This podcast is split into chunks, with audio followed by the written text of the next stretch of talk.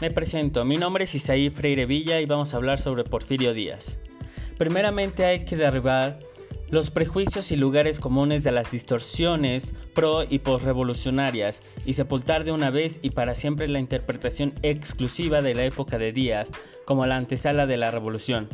Ahora contamos con el beneficio de una generación completa de revisionismo histórico posterior a 1968 y más de 100 episodios acerca de la vida de Porfirio, en la telenovela de Televisa El vuelo del águila. También, en un contexto político más amplio, hemos atestiguado la reestructuración radical de la política económica mexicana, desde la crisis de los 80 y 90 que culminó con la derrota del PRI en julio del año 2000. La percepción tanto oficial como popular de estos cambios, los cuales se han dado en ocasiones de forma gradual y en otras de manera abrupta, ha dejado ver la necesidad de hacer una revaloración más equilibrada del papel del régimen porfiriano y su contribución al desarrollo nacional.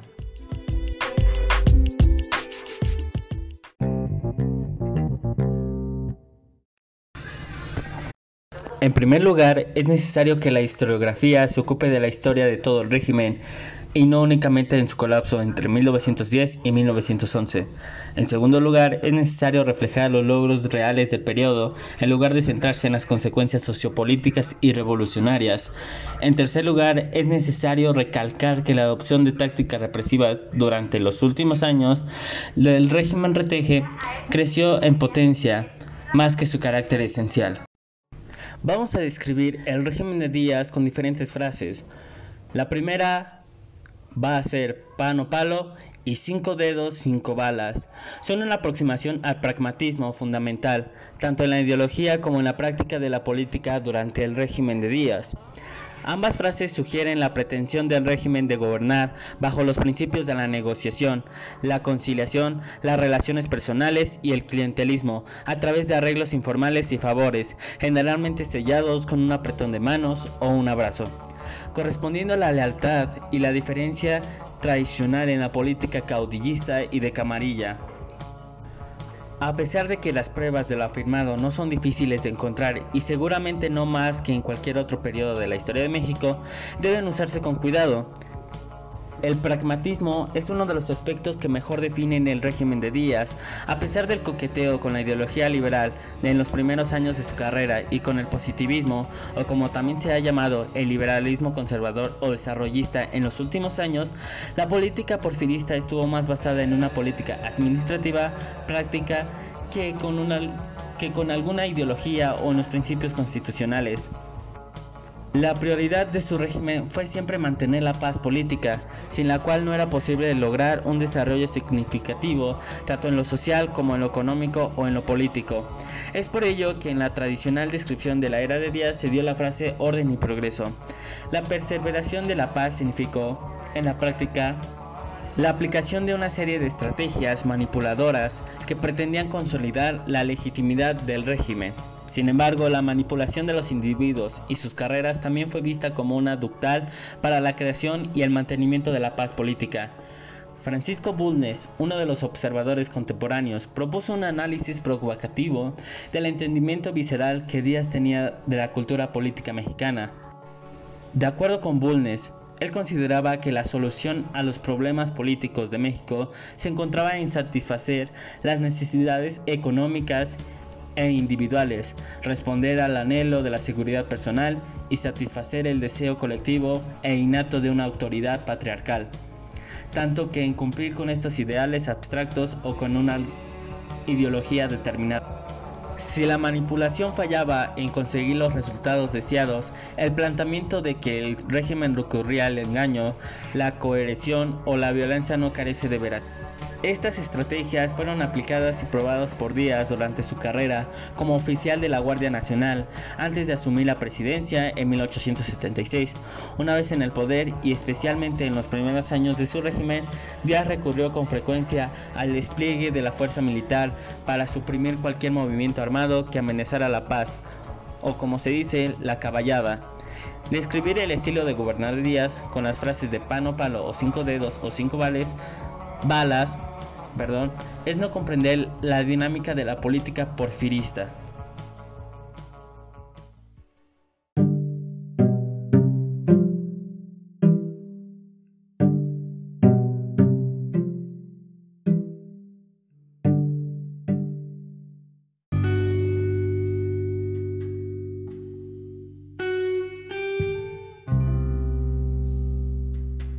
La exitosa ejecución de la estrategia de Díaz requirió de una buena cantidad política, actividad para el cual tenía talento nato, larga experiencia e intuición muy desarrollada.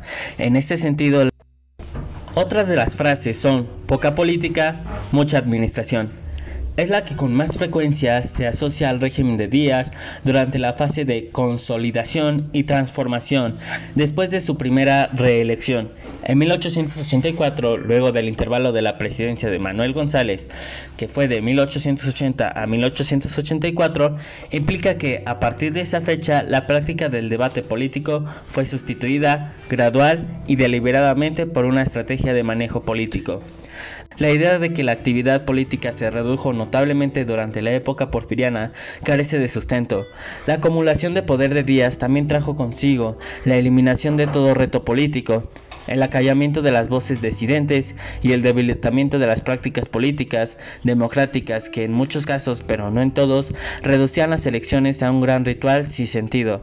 La primera reelección de Díaz a la presidencia en 1884 fue un porteaguas en la evolución política de su régimen.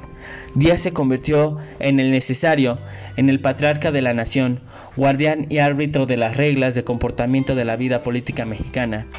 Ello implica no solo la reafirmación de su autoridad personal sobre las instituciones que regían la conducta política, el gabinete y los gobernadores, ambas cámaras del Congreso, las legislaturas estatales y los jefes políticos, sino también sobre otras instituciones que fueron fundamentales en la vida política mexicana, decimonónica, principalmente el ejército, la iglesia y la prensa. La incuestionable acumulación del poder de Díaz también trajo consigo la eliminación de todo reto político, el, acopiamiento de las voces disidentes y el debilitamiento de las prácticas políticas democráticas que, en muchos casos, pero no en todos, reducían las elecciones a un ritual sin sentido. Sin importar la autoría de la frase poca política, mucha administración, esto nos brinda un buen marco de referencias para el análisis de la práctica política. Hay dos temas fundamentales que vieron la luz. El primero de ellos fue la transformación en el manejo de camarillas. El segundo tema fue la progresiva subordinación de todos los actores políticos, desde los funcionarios electos y los no electos, hasta los miembros del gabinete y los jefes políticos, a la autoridad patriarcal del caudillo.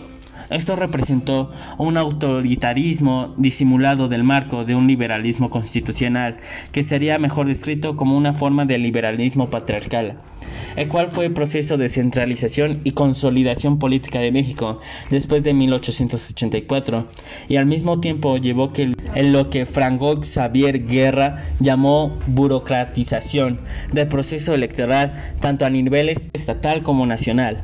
Ambas nociones, fosilización y burocratización, son derivadas, claro, de aquella de mucha administración.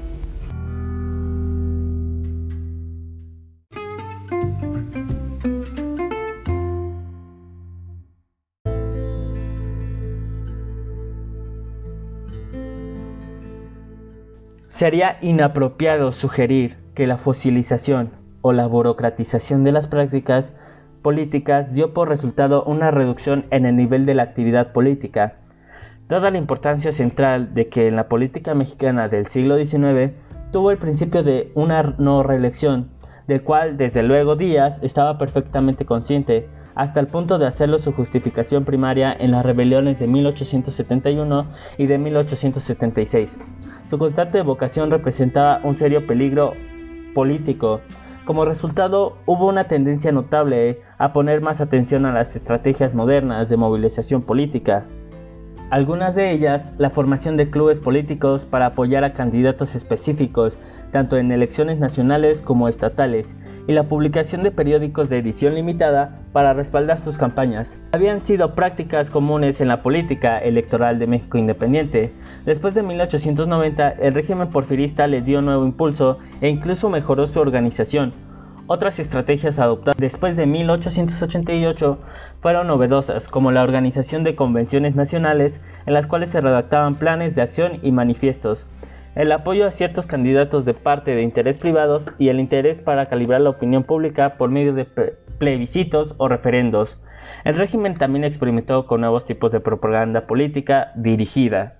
Si bien la realización de plebiscitos indudablemente demostraba el tipo de manipulación electoral que era común en la mayoría de las elecciones de México, porfiriano, y a pesar de que los resultados no sorprendían a nadie, no dejaba de ser innovador interesante y significativo en la política electoral mexicana. El régimen se hizo cada vez más burocrático y administrativo. La autoridad presidencial tenía importantes restricciones. En otras palabras, el control político que disfrutaba Díaz nunca fue tan absoluto como afirman sus críticos.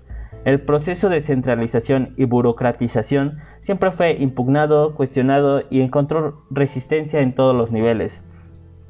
Las facciones políticas, la disidencia, la incidencia de protestas populares y rebeliones rurales fueron constantes en la era de Díaz.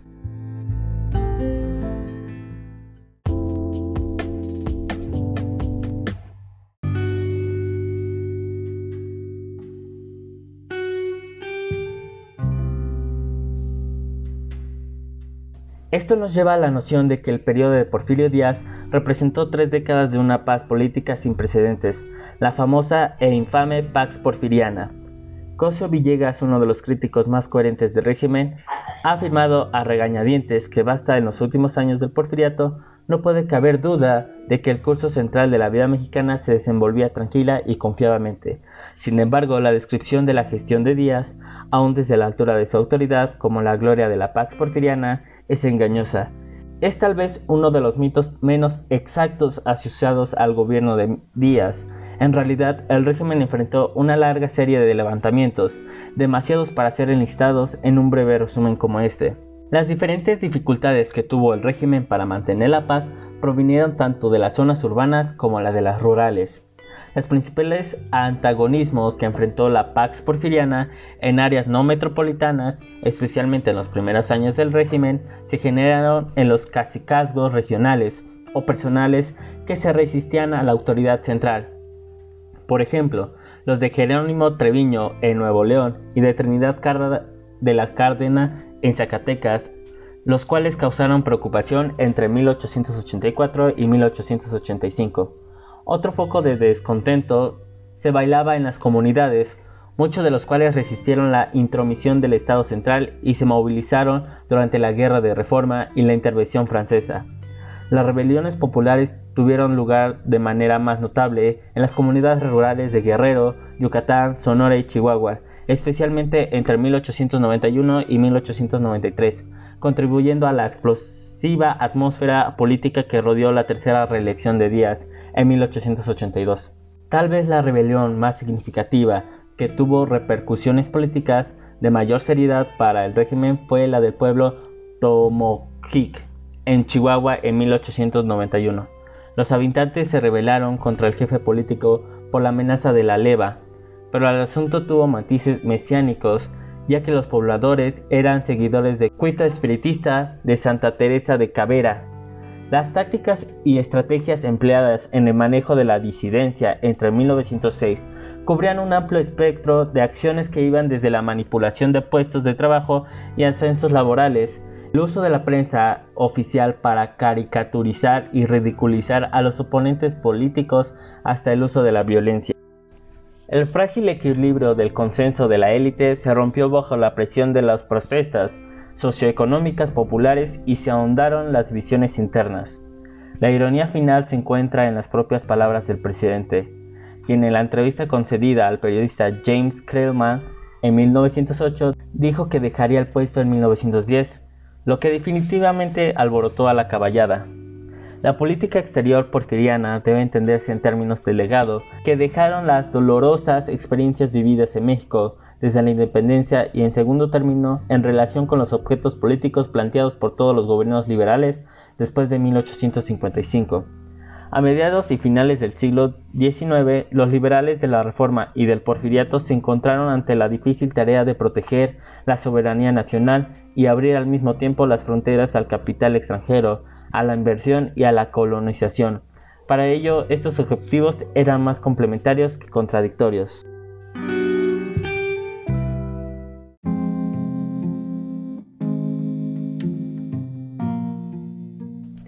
El trato preferente que se dio a los hombres de negocios extranjeros, así como a los inversionistas, se convirtió en una característica central de la estructura y el desarrollo del régimen de Díaz, pero no implicó necesariamente el abandono de la soberanía.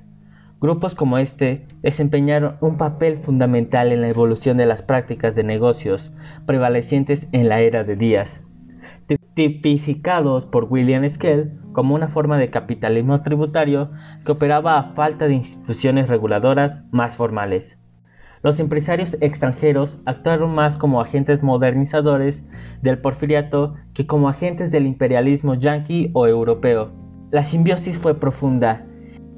El capital que los inversionistas foráneos trajeron a México no solo sirvió para crear infraestructura física de la modernización económica, la red ferrocarrilera es el ejemplo clásico y para redefinir la cultura empresarial en el país, sino también para proyectar la imaginería y el simbolismo del progreso y la modernidad en el corazón del programa porfirista.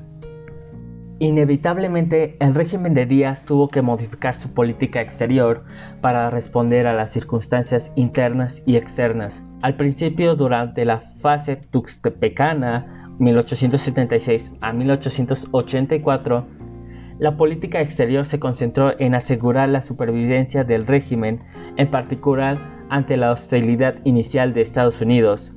Durante la segunda fase, aproximadamente de 1884 a 1900, buscó mantener el delicado equilibrio entre la protección y el fortalecimiento de la soberanía nacional en la arena internacional y la atracción de inversiones y colonización extranjera. A pesar de todas las dificultades que debió enfrentar, su estrategia colonizadora fue un fracaso y hubo serias tensiones internas entre los entusiastas pro-yanquis con Matías Romero, plenipotenciario en Washington, y los pre-europeos con Ignacio Mariscal, Ministerio de Relaciones Exteriores de 1880 a 1910. A 1910. Fue una política exitosa.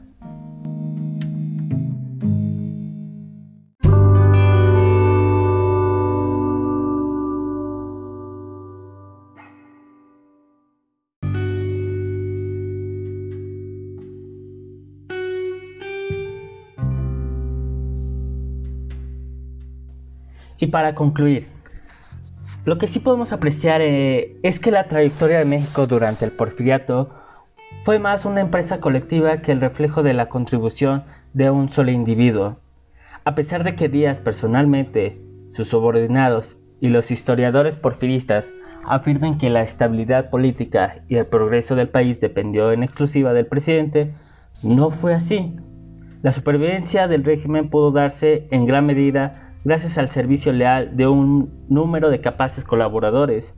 De la misma manera se puede afirmar que el progreso material experimentado por el país en ese periodo no se debe solo a la visión de Díaz o a los esfuerzos de su equipo más cercano, sino también el efecto del desarrollo del comercio y las finanzas mundiales en el último tercio del siglo XIX y a la intención de incorporar los recursos económicos y las materias primas de México a la creciente economía. Este fue todo mi podcast, espero que les guste. Porfirio Díaz.